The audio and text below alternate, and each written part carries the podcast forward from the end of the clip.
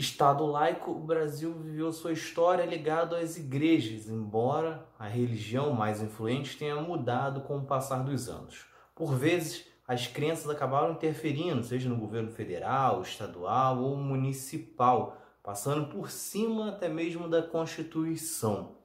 Como esse problema é antigo, vamos recapitular então essa linha do tempo da influência religiosa nos governos brasileiros. É Pilatos lá na Bíblia quem nos diz, e também faleceu por ter pescoço o infeliz autor da guilhotina de Paris. O Brasil nasce como um país católico, seguindo a herança de Portugal.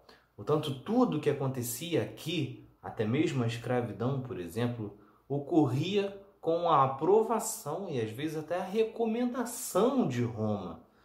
Essa história só vai mudar a partir de 1891, quando na primeira Constituição da República é estabelecido finalmente a separação entre igreja e Estado.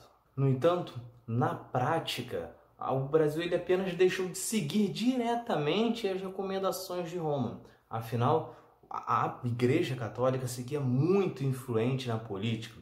Foi Dom Sebastião Leme, por exemplo, que conseguiu persuadir o Washington Luiz a renunciar em 1930, evitando assim uma guerra civil dentro do país.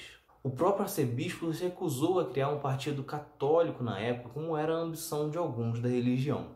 Só que ele acabou fundando depois a Liga Eleitoral Católica, que tinha como objetivo orientar os fiéis na votação e que acabou tendo forte influência na Constituição de 1934.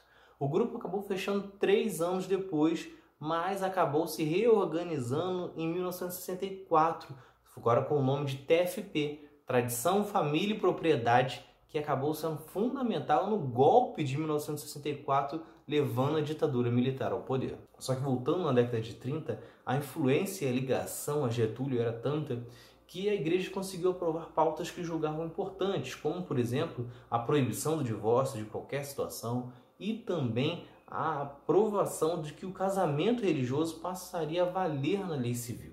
Só que os pontos principais realmente foram no fato da autorização do Estado a financiar as igrejas, assim como também a obrigação do ensino religioso nas escolas públicas. Isso foi se mantendo até a ditadura militar. No começo do regime, por exemplo, é, ficava proibido que qualquer militar levasse um padre desde se não tivesse uma autorização do presidente da República.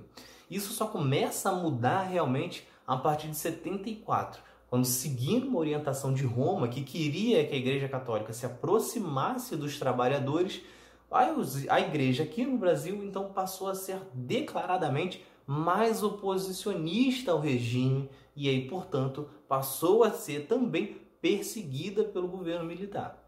Só que a partir da década de 80, o protagonismo religioso começa a mudar de lado de olho na política, os evangélicos começam a se organizar em busca de terem uma representação no Congresso a partir desse período. O objetivo era fortalecer os princípios cristãos e as orientações da própria religião, como, por exemplo, a união apenas heterossexual, a proibição do aborto e a defesa dos bons costumes e dos valores tradicionais. Com espaços no meio de comunicação e a base de fiéis aumentando consideravelmente, os evangélicos foram conquistando mais espaço e crescendo dentro do Congresso, passando inclusive a se autodenominar como bancada evangélica. Desde então, eles passaram então, a lutar contra todos que fossem contrários, não à Constituição ou os direitos humanos, mas contrários a qualquer pessoa pensasse algo diferente do que estava na sua crença. Seu fortalecimento também se deu através de alianças eleitorais. Se hoje identificamos que políticos representantes das igrejas evangélicas estão mais posicionados à direita ou extrema direita, no passado não foi bem assim. Ocorreram acordos de ponta a ponta, tanto que muitas delas, assim como destaque a Igreja Universal, apoiaram todos os presidentes da República pós-ditadura. A Igreja Universal, por exemplo, apoiou a eleição de Collor, depois apoiou Fernando Henrique, depois apoiou Lula no segundo mandato, a Dilma no primeiro mandato e agora apoiou Jair Bolsonaro nesta última eleição. Tendo agora uma bancada numerosa, ganhando cada vez mais espaço, os políticos, representantes das igrejas evangélicas, começam a barrar cada vez mais pautas sociais. Só que agora eles não se resumem à questão do casamento, à questão do homossexual ou do aborto. O interesse da bancada evangélica agora também é entrar na educação e determinar o que o professor pode ou não pode falar em sala de aula. Então é isso, lembrando que o Estado ser laico não quer dizer que ele é contrário às religiões, é exatamente o oposto. Ele defende que todas existam no Brasil e de forma harmoniosa. Para isso, não pode ocorrer leis que pensam exclusivamente em uma religião. Afinal, as leis vão afetar a todos, inclusive quem tem uma religião diferente ou até mesmo não tem, que seja teu. Desta forma, as leis, as propostas precisam funcionar pensando em benefício da sociedade. E você que tiver uma religião pode estar livre para seguir o que você acredita dentro do seu espaço, desde que não discrimine quem pensa diferente.